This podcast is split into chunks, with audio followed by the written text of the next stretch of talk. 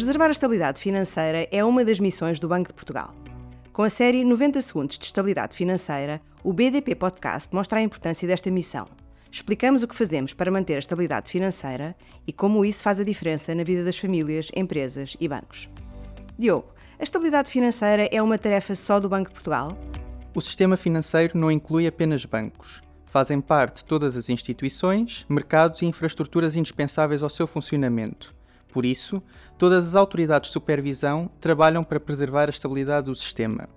A Comissão do Mercado de Valores Mobiliários e a Autoridade de Supervisão de Seguros e Fundos de Pensões também contribuem para este objetivo.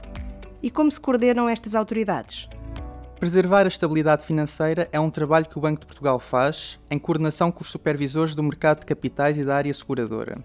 A conjugação de esforços é feita no Conselho Nacional de Supervisores Financeiros, fazem parte as três autoridades e que aconselham ao Banco de Portugal sobre estes temas.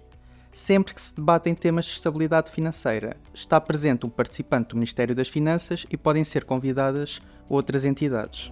Também há coordenação internacional?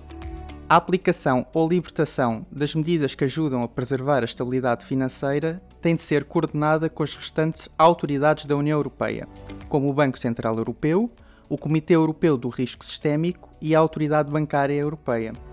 Nos casos previstos na lei, a Comissão Europeia também é consultada e tem mesmo de aprovar algumas medidas. Voltamos em breve com um novo episódio da série 90 Segundos de Estabilidade Financeira. Até lá, siga-nos no Twitter, LinkedIn e Instagram.